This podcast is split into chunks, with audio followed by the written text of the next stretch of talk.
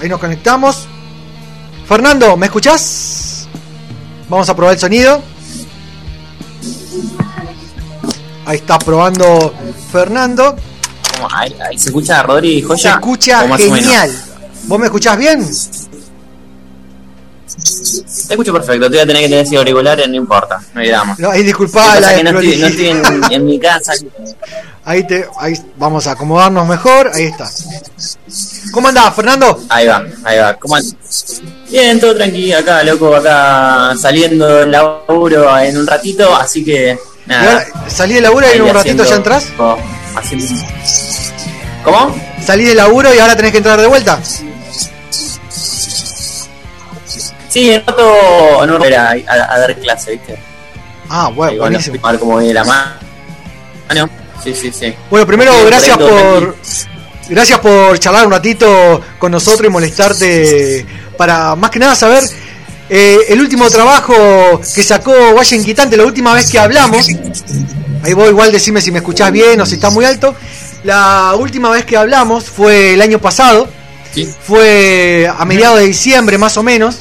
Y, nos estabas comentando que ya estaban terminando de grabar eh, Las Montañas y ahora tenemos el último trabajo de la Fórmula Soñadora. Quiero saber cómo fue grabar esos, eh, bueno, esos dos, esos dos, canciones, esos dos singles que, están formando como el, nuevo álbum de, de Valle Inquietante, el segundo trabajo, si no me equivoco. Sí, exactamente. Eh, y, fue, una, fue una aventura, loco, porque la verdad que mm, nada, tuvimos la oportunidad de grabar en un estudio que se llama El Attic, que es eh, el estudio de Patricio Claypole. Es un estudio que está buenísimo, donde grabaron eh, las sombras, eh, las sombras, grabaron, sí, las, creo que las sombras habían grabado, también grabó mm, estos muchachos, Maxi Prieto, con la banda de ellos. Sí. No me acuerdo el nombre ahora, Los Espíritus. Así que nada, es un estudio que está muy bueno, además tiene mucha maquinaria analógica. Y, y, por suerte en el ¿Grabaron de forma analógica? una grabación analógica, claro, con, con, toda maquinaria analógica en cinta. Ah, mira. Eh, y, y, ese, o sea, el segundo disco está todo grabado así. En el 2019 tuvimos la chance de grabar, pues pegamos onda, o sea, pegamos contacto con el loco, que bueno, nada, nos, nos, facilitó. ¿Cómo, ¿Cómo se contactaron con él? Eh, Porque buscar buscar el sonido. ¿Cómo nos contactamos con él? Sí.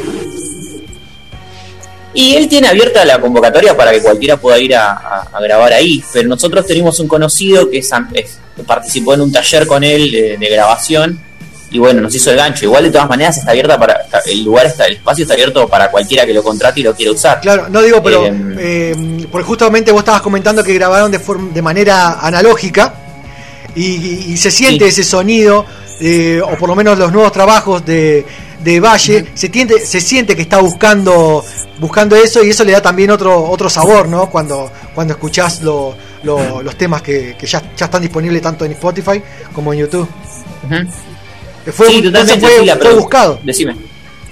fue, una... Sí, sí, obviamente, obviamente fue buscado porque la producción tenía como más, o sea, digamos, más complejidad a la hora de tocarse. Nosotros sentíamos que estábamos a la hora de tocar lo que veníamos tocando, los temas nuevos, estos de esa segunda producción.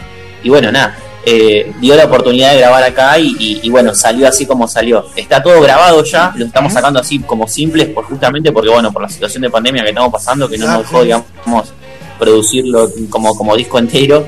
Pero bueno, me parece que está resultando, me parece que además es como también la forma de consumo de los tiempos que corren, ¿viste? Eh, la gente ahora escucha mucho simple, escucha mucho EP, así que nada, Claro, como, está buena, salió. Está bueno eso de, jugar con la inmediatez de, de, esto lo que vos decías, de los, de los tiempos que corren y, también para, para bueno para al final entregarnos bueno lo, que ya tienen lo que ya tienen preparado. El año pasado vos nos contabas justamente que estaban armando eh, las montañas. ¿Cómo fue eh, esos el, el, último tiempo, las últimas horas de, de terminar de grabarlo y después presentarlo? Y las últimas horas, lo último que se grabó de las montañas fueron la, la, flauta que aparece en el tema, que, que lo grabó Tamara eh, una grosa. Sí, sí, quedó muy lindo y, y, fue lo último que se grabó, porque las producciones musicales ya están todas grabadas. Imagínate que esas producciones musicales estemos grabadas desde el 2019, así que nada, estamos con una manija de sacar todo ya así. Y, lo grabamos todo en cuatro horas, ¿viste? Fue como muy, muy, lo intentamos hacer lo más económico posible. Fue entrar en la sala y grabar en vivo, ¿viste? Tocado así como lo que se escucha es lo que sonamos ese día en vivo, digamos. Y fuimos ensayados, ¿viste? Dentro de lo que se pudo. Y bueno, salió eso, digamos. Y nosotros quedamos conformes con el producto porque se escucha como un sonido cálido, eh, que se nota el, lo analógico y además se nota que nada, que, se nota lo que es la banda en vivo. Y eso, por lo menos nosotros nos sentimos conformes en desde ese punto de vista. Y bueno, lo último de las montañas fue la flauta y lo pudimos sacar justamente con esa con, con ese detalle, digamos, con ese instrumento, sumándole ese instrumento, que teníamos ganas de sumárselo y bueno, y quedó piola, digamos. Tuvimos la chance de, grabarlo porque bueno, conocíamos a, Tam, que, se copó en, grabar. Así que nada, una masa. No, la verdad que sí, si lo, ahora igual lo vamos a, pasar o aquellos que nos están escuchando en www.lazonainvisible.com.ar lo, lo van a escuchar de, de, fondo mientras hablamos con vos.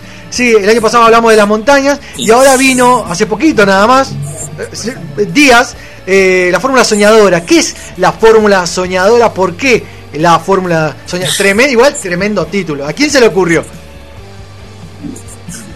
Bueno, la canción es de Damián Tustanowski, que es Tuta, el bajista de Valle. Eh, él tiene, bueno, nada, la canción es de él y, un poco la, la fórmula soñadora, creo yo que en la letra más o menos habla de qué es la fórmula soñadora y justamente es como una letra bastante melancólica, eh, porque justamente habla de, querer repetir una fórmula para lograr algo que, sentíamos antes, ¿no? Como que antiguamente sentíamos algo que lo queremos volver a repetir y justamente el fórmula ¿no? a usar la fórmula para volver a tener el mismo resultado que antes. Eh, pero bueno, eso no se puede justamente. Ahí Entonces Nico... es como... Ahí Nico te va a hacer una pregunta. No, hola, ¿cómo estás? Eh, no, Hola Nico, ¿cómo estás? Estoy bien, estoy acá fuera de cámara. Soy como, gran hermano. Todavía no hay producción para dos cámaras. Se tiene que bancar la más fea. Eh, no, eh, lo que digo es que en, esta idea de la fórmula soñadora también tiene que ver con esto de la, rememoranza. Me, suena como una rima a, también con el material que lo, que lo filma, que lo grabaron y con, el estilo, el, estilo es muy 70, grabado con, con, cinta, todo, eh, y la rememoranza al pasado de cómo se hizo eso en, otro, en otro aspecto. ¿Estaba pensado o es esas casualidades que quedan lindas? No, no, no, son, es una idea que la laburamos desde lo conceptual justamente porque mm, el disco es un concepto, o sea, nuestro disco justamente está laburado desde el concepto de, bueno, de querer mostrar como una nueva etapa en la cual Valle tiene una evolución, pero no solamente una evolución musical, sino una evolución humana. O sea, nosotros creo que como banda, como humanos, como grupo humano, estamos evolucionando, estamos creciendo, si se quiere, y queríamos plasmarlo también en el disco, llevándolo principalmente a la parte de cómo sonamos, de cómo estábamos tocando en ese momento, en ese, en ese momento en el que fuimos a grabar, también en cómo nosotros nos encontramos como, como, como grupo humano, digamos, que, nos sentimos bastante hippies y nos sentimos como bastante en comunidad, digamos, em, o como se vivía en aquella época, por lo menos así, como intentando hermanarnos de alguna manera, eh, compartiendo momentos. ¿Se adaptaron eh, bien teniendo con, la pandemia? Nuevas. Con el tema de la cuarentena, ¿se adaptaron bien? A la hora de ensayar, a la hora de componer, Eso nos pasó que no nos veíamos, no nos vimos por un casi un par de meses, tres meses, cuatro meses que nos estuvimos viendo así estrictamente y nos extrañamos mucho. A mí me, me, pesó mucho no, no verlos, ¿viste? no ensayar, no, estar con ellos, ¿viste? Eh, parece un poco, digamos, un poco sensible en lo que estoy diciendo, pero es una realidad, ¿viste? Pesa mucho por ahí. Imagínate que son personas con las que estoy mucho tiempo a la semana, ¿viste? No, aparte se conocen eh, hace muchísimos años. ¿Cómo? Que se conocen hace muchísimos años, no solamente son, son integrantes de una banda, sino que ya son familias, son amigos de hace, hace muchos años y compartieron seguramente un montón de experiencia y ahora están compartiendo la cuarentena. Exactamente, ¿viste? Es, es, muy loco, justamente por eso, porque como te decía, es, eh, yo creo que lo musical en este momento plasma eso un poco también, ¿viste? como esa unión y esa cuestión de vernos y estar juntos y la evolución que tenemos como humanos. Y creo yo que en la, música emergente, en la música under, no existiría, digamos, si no existiese esa, esa, esa familiaridad con las personas con las que tocar, no existiría, porque ninguno de nosotros vive de la música. Y creo, me atrevería a decir que ninguna de las bandas emergentes entrevista vos y las, que andan dando vueltas por acá por Varela, ninguna vive de la música. Entonces, si no hay amor real por lo que tenés con el, tu grupo humano, con la gente con la cual te contactás, y probablemente todos esos proyectos se caigan. ¿Y cómo, cómo pensás que se puede solucionar eso? ¿Por qué uno no puede vivir de la música? ¿O qué pasa, eh, qué, pasa en la localidad, en el mundo? Que eh, uno necesita muchísimo esfuerzo, muchísima energía, las bandas o grupos de artistas, para poder tratar de vivir o acercarse a tratar de vivir de, de la música o de su arte. Y yo creo que pasa por muchos aspectos, o sea, eh, no hay uno solo, no hay un solo, o sea, no, me atrevería a decir que por ahí es más global, ¿no? O sea, uno quiere, ojalá se pudiese vivir del arte o de lo que te gusta realmente, a lo que te gusta realmente dedicarle el tiempo. Pasa que la realidad es que mm, yo creo que hay una industria por detrás de, todos que un poco toma lo que, lo que sabe que se va a vender, lo que sabe que se va a consumir y lo pone en la góndola eh, al principio del mercado, digamos. O sea, uno va a comprar y lo primero que tiene para consumir es eso. Y es como que, bueno, mucha gente, y hoy en la actualidad también por ahí uno tiene al, alcance de la mano un montón de música, pero le aparece, digamos, de alguna manera la que, la que más se escucha o la que más éxito se sabe que va a tener, etcétera, etcétera. Y en época de prepandemia, yo creo que va por ahí la en época de prepandemia, ¿a Valle Inquietante le costó mucho darse a conocer, a difundirse, a conseguir lugares? No, costó lo mismo que cualquier otro proyecto. O sea, nosotros no hicimos ningún malabar mucho. O sea, nos esforzamos ensayando, laburando y metiéndole ganas, haciendo fiestas inquietantes, eh, moviéndonos de la manera que, se mueven muchas bandas emergentes y llegamos a un público, creo yo, eh, bastante amplio para nuestras expectativas y para lo que somos como proyecto emergente. Después, bueno, qué sé yo, después lo que se va dando, digamos, a medida que va pasando eh, y se va consumiendo y lo que las otras cosas, me parece. Me parece que como que uno tiene que definir el proyecto y de, lo que amas. Y bueno, y después con el tiempo eh, lo va a elegir o no, pero me parece que eso ya es medio anecdótico a fin de cuentas, porque si vos la estás pasando bien con tu proyecto, con tu gente, con tu, con tu familia, que elegís eh, vivir todo esto, etcétera, etcétera, es como un poco ya, creo que ya ganaste en parte, me parece. Estamos eh, hablando, ahí se, se cortó un poquito la comunicación, vos me escuchás bien, ¿no? Se corta, no te escuché, que me, se corta justo. Ah, estamos hablando con Fernando. recién te escuchaba cortado. Ah, Estamos hablando con Fernando, cantante de Valle Inquietante, por www.lazonainvisible.com.ar y también por nuestro Instagram, La Zona Invisible Radio, eh, en vivo. Ya tenemos la montaña, ya tenemos la fórmula soñadora. ¿Qué se viene después de esto? ¿Va a haber, va a haber más eh, single? Eh, ¿Qué es lo que están preparando? por lo menos de acá hasta que termine el año. ¿Ya tiene un programa? Bueno, nos falta todavía el último tema de la segunda producción que tenemos, que va a salir ahora eh, en un tiempito, no sabemos todavía la fecha, pero ya lo vamos a sacar porque está grabado, está como para tirarlo ahí por la cabeza, eh, que es la última producción. Y, bueno, y ya estamos preparando temas para un tercer, una tercera producción, un tercer disco, digamos, eh, que también, bueno, de alguna manera va a reflejar también otra etapa de la banda, va a reflejar también otro momento, otra, otra otra idea, otro concepto que estamos teniendo, que ya lo estamos palpando, ya lo estamos viviendo, así que esperamos que salga plasmado en el disco. Pero bueno, que todavía está en, en, prototipo y todavía está en ensayos, Claro.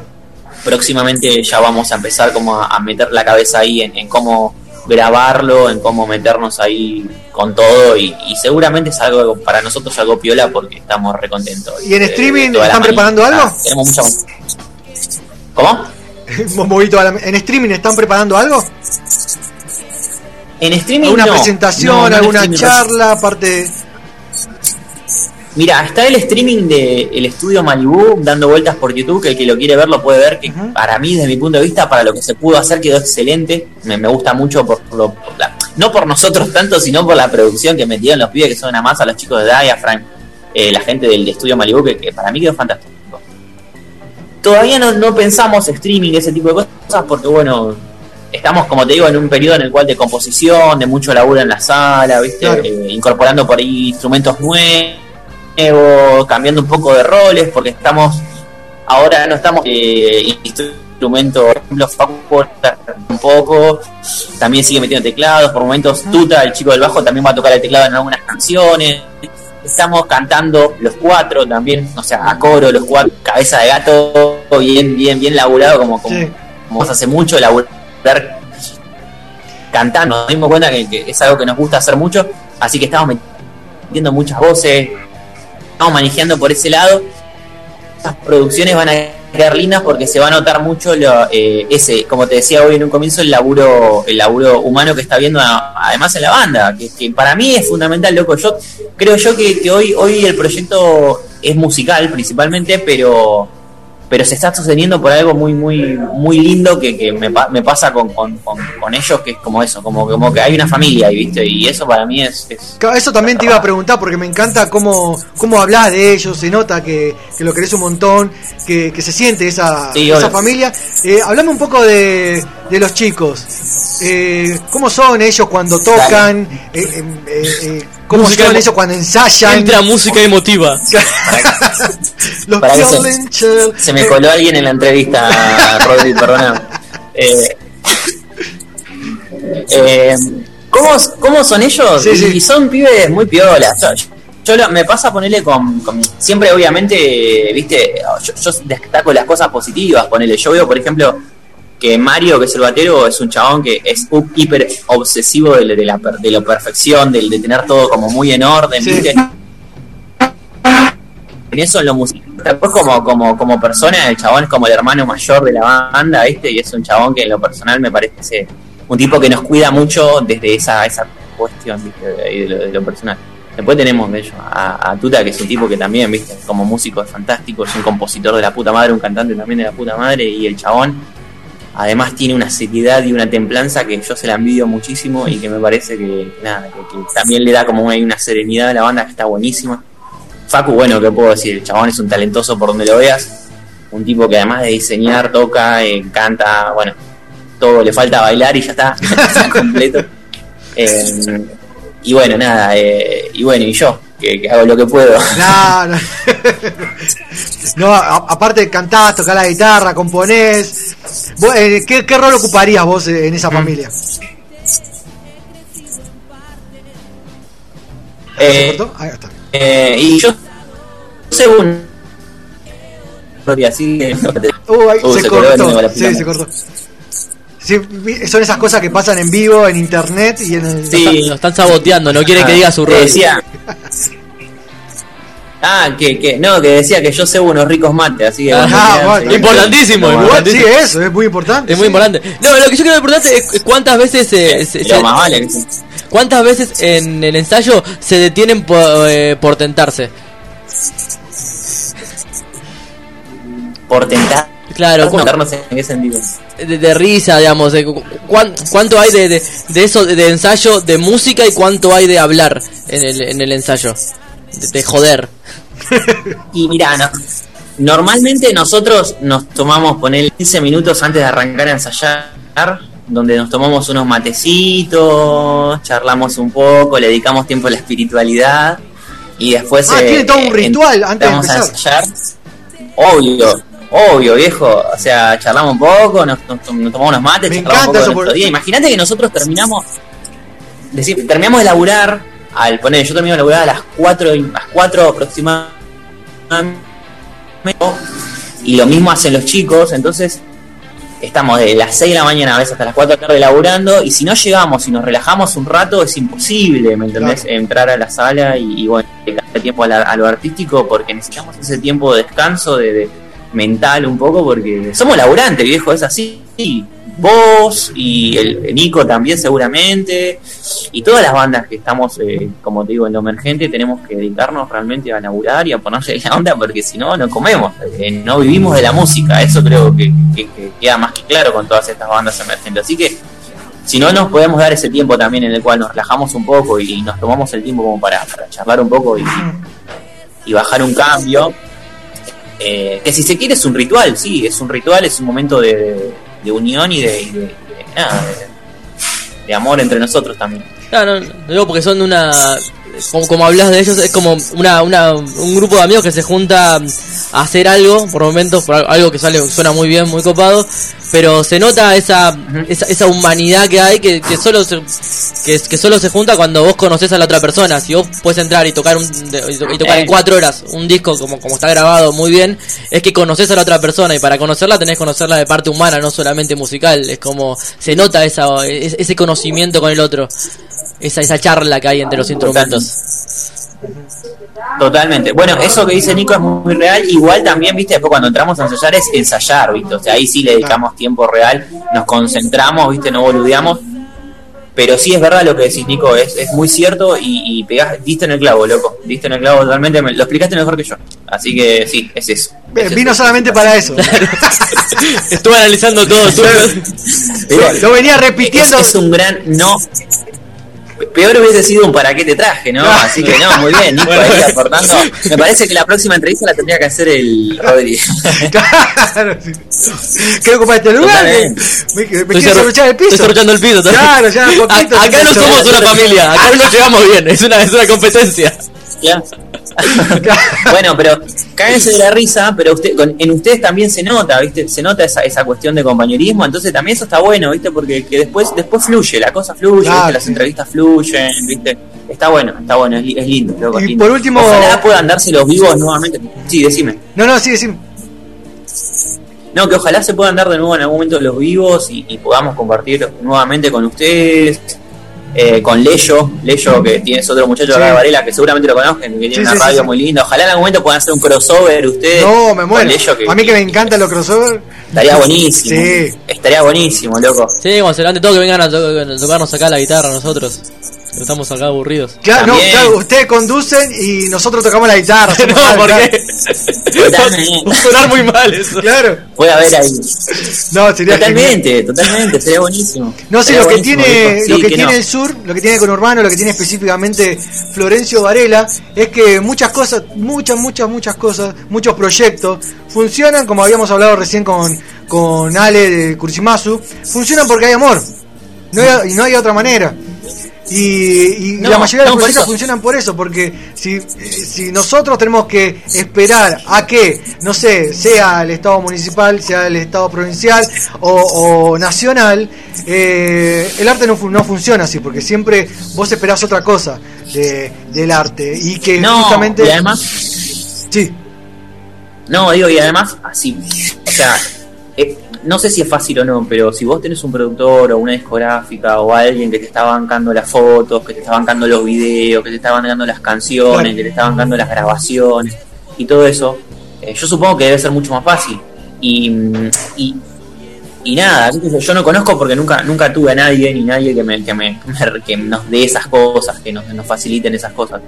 Eh, ni siquiera desde lo familiar, porque nosotros no venimos de familia de guita, ni, ni en lo más mínimo. Eh, sabemos que en nuestro arte se plasma todo ese esfuerzo y todo ese amor que, que, tenemos hacia lo que hacemos. Entonces me parece que yo en ese sentido estoy recontrahecho y si alguien lo puede apreciar, más aún todavía. No, no, pero igual está bueno pues, sentir amor a lo que. Eh, la única forma que, que salga algo artístico que sientas amor a lo que estás haciendo. Eh, eh, vos ves. Total. Vos ves, eh, no sé, en la, ahora que salen un montón de biopics de, de artistas famosos, eh, no sé, en la de Luis Miguel, en, la serie de Nicky Jam, o en, o en esas series de, Cristian Castro, que las personas no, no, tienen una relación de amor con su arte, sino con su figura pública. Y se nota, se nota en, en, ellos cuando abandonan la música, por qué la abandonan, por qué no siguen tocando y por qué, no sé, David Lebón tiene 90, no, sé, no tiene 90 años, pero, pero por qué ellos tienen tanta, tanta edad y siguen, y siguen tocando y por qué otros se retiran. Digo, hay una relación de amor con, con, e, con esa obra, que, que no puedes dejarla por más que te escuchen 20 personas, 100 o tengas un video o no. Sí, totalmente. Es que funciona así, loco, funciona así. Por eso les digo, es como que hoy el amor al arte, eh, desde en lo emergente, ocurre ahí, ¿no? O sea, ocurre en, esos proyectos donde, que, realmente le están poniendo fichas y que realmente le están poniendo amor a algo que, que por ahí económicamente todavía no les da nada, por ahí todavía les cuesta. Pero bueno, lo están haciendo no solamente por, por lo artístico, por lo artístico, pero también porque hay, una, hay un compromiso humano y, y bueno, nada, eso. Por último, Fer, eh, ¿cuál es la fórmula soñadora de esa familia de Valle Inquietante? Si lo tendrías que decir en una fórmula. Esto más esto menos esto, le da igual. ¿Cuál es la fórmula soñadora de Valle? y la fórmula soñadora de Valle sería la música más el cariño que nos tenemos como, como, como, humanos, como grupo humano. Eh, eh, una explosión de, de, rockeras y hermosas. Muy bueno. Gracias, Fernando, te agradezco muchísimo. Por, por esta entrevista. Sabes que. siempre lo emergente, por apoyar el under, lo, lo, nada, en estos espacios y, y bueno, nada. Felicitaciones por los programas que están haciendo, son una masa. Cuando puedo los escucho, cuando no estoy laburando los escucho y, y nada, me cago de la risa, loco. Ahora está difícil porque nos tenemos que levantar temprano. Gracias. Sí, bueno, no importa, está bueno la mañana. El frío, frío te la regalo. Hay que no dormir, hay que no dormir. Hay que ponerle roca a la vida y no dormir, venir derecho. Gracias, Fernando. Totalmente. Viejo. Gracias, Suerte a los dos. Gracias, suerte. Ahí estamos hablando con Fernando, cantante de Valle Inquietante. Y como estamos hablando con Fernando de Valle Inquietante, vamos...